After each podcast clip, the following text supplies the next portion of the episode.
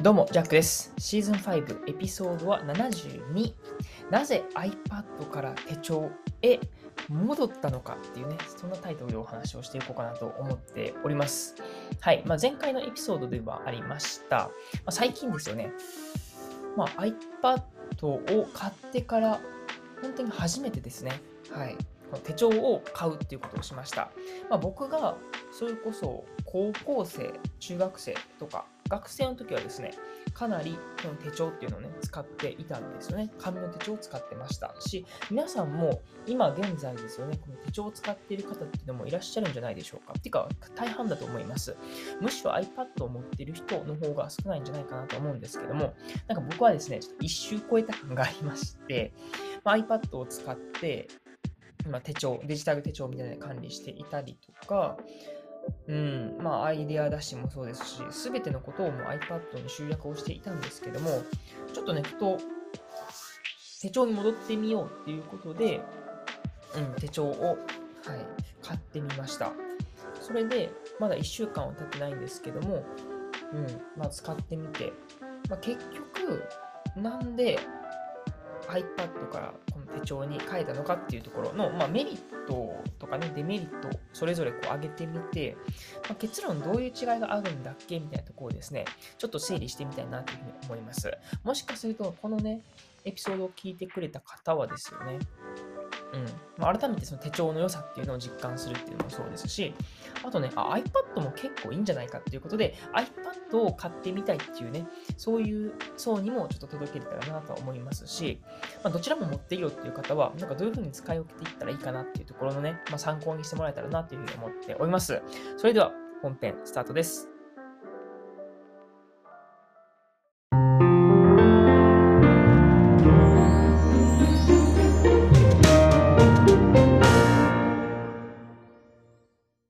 なぜ iPad から手帳へ戻ったのかっていうことをお話ししていこうと思います。うん。もう端的に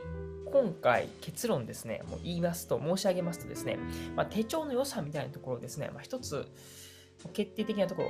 ろがあります。それは何かっていうと、もう嫌でもですね、見返すことができるっていうことなんですね。まあ、というのもですね、ま、もちろんこの、何ですか、手帳にはですね、こういうピロピロ、これピロピロなんていうの？なんか、えー、っとね、手帳のブックマークっていうのかな？うん、なんていうんだ、しおりみたいな、あ、入ってるじゃないですか。この細い紐みたいな。これを、まあね、現在のところに挟んであげることで、あ、今ここにあるなっていうのを、まあ、現状把握できるわけですよね。なので、次ここから行きたいって思うところの、この紐をですね、引っ張ってあげたら、現在のところにね、飛ぶわけですけども、もなんだかんだ、なんか前回、今までのところって、チラチラ見たりすると思うんですよね。なんか事細かく見るっていうよりかは、うん、なんかページをめくるっていう感覚があるので、やっぱその時に、あ、なんかこんなこと書いてたなっていうのがざっくりですね、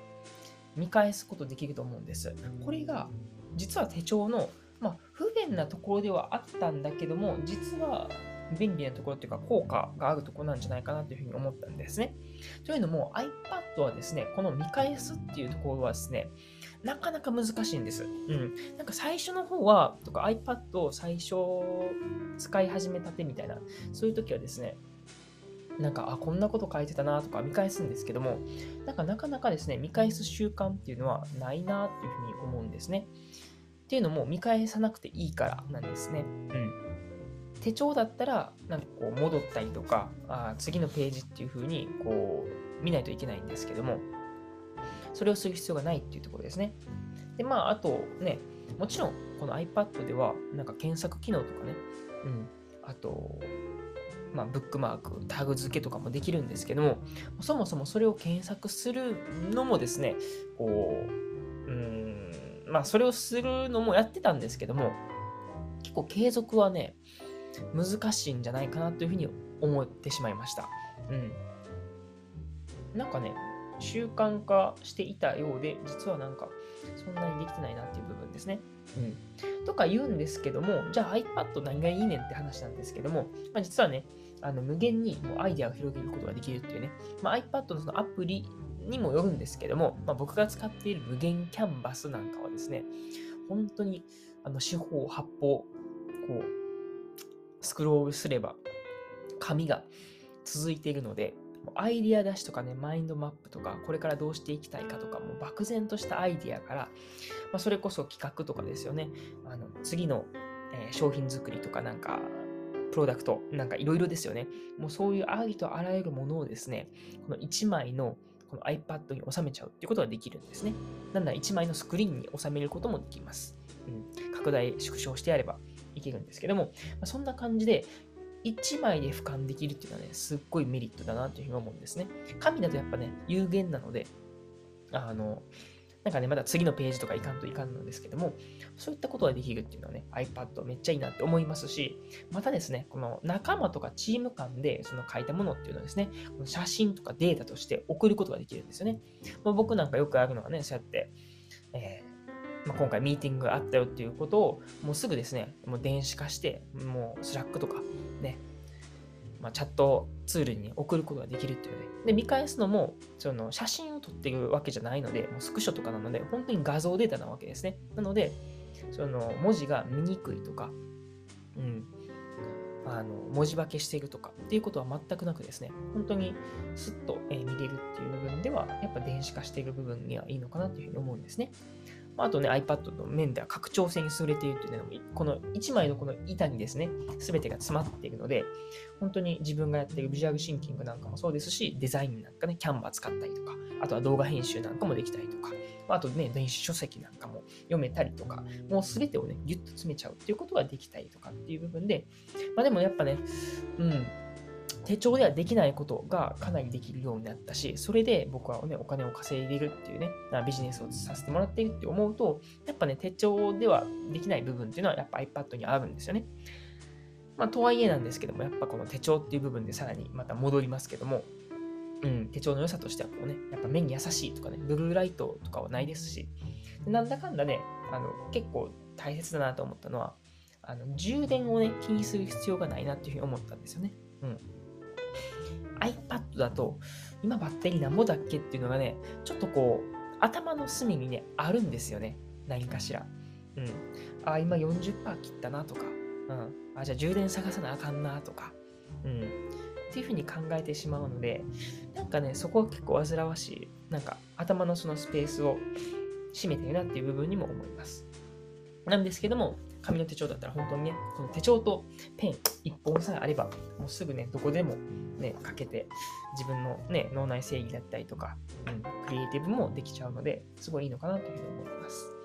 まあ、そんな感じでね、ざっとこう羅列をしたわけですけども、まあ、ざっくりね、この手帳と iPad のそれぞれメリットを、まあ、一言で言うとすれば、手帳っていうのはもうどこでもですね、できますし、本当にペンと紙さえあれば、手帳さえあれば、完結するっていう、その、何ですかね。紙とペンで自分と向き合うことができるっていうね、結構シンプルイズベストな感じだと思ってます。プラス、手帳はですね、見返すことができるっていう部分が結構強いんじゃないかなと思います。一方、iPad はですよね、うん、可能性の無限大っていうところだと思ってます。うんまあ、仕事にも使えますし、ね、余暇にもできますし、YouTube 見るとかもそうですよね。まあ、あとは、まあ、1枚の板で完結できるっていうのはできるんですけども、実際になんか整理整頓されているかっていうと結構怪しかったりとかはするんですよね。うん。見返そうと思った時にちょっとね、あのありすぎてちょっとアプリを経由したりとか検索かけたりとかしないといけなかったりとかはするんですけども、まあ、そういったギュッと詰まっているとか、あとはね、無限大っていうところですよね。っていうところが、うん、それぞれの利点かなというふうに思ってます。なので、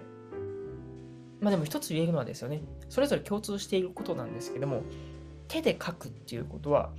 本当にね、素晴らしいと思います。クリエイティブが働きますね。もう、このタイピングではなかなか表現できない、その、事細かな表現っていうのを手はね、やってくれます。ですし、うん、書いていると思考の整理にもなりますので、まあ、それぞれね、共通する部分としては、こう手書きの重要性っていうところをね、改めて、えー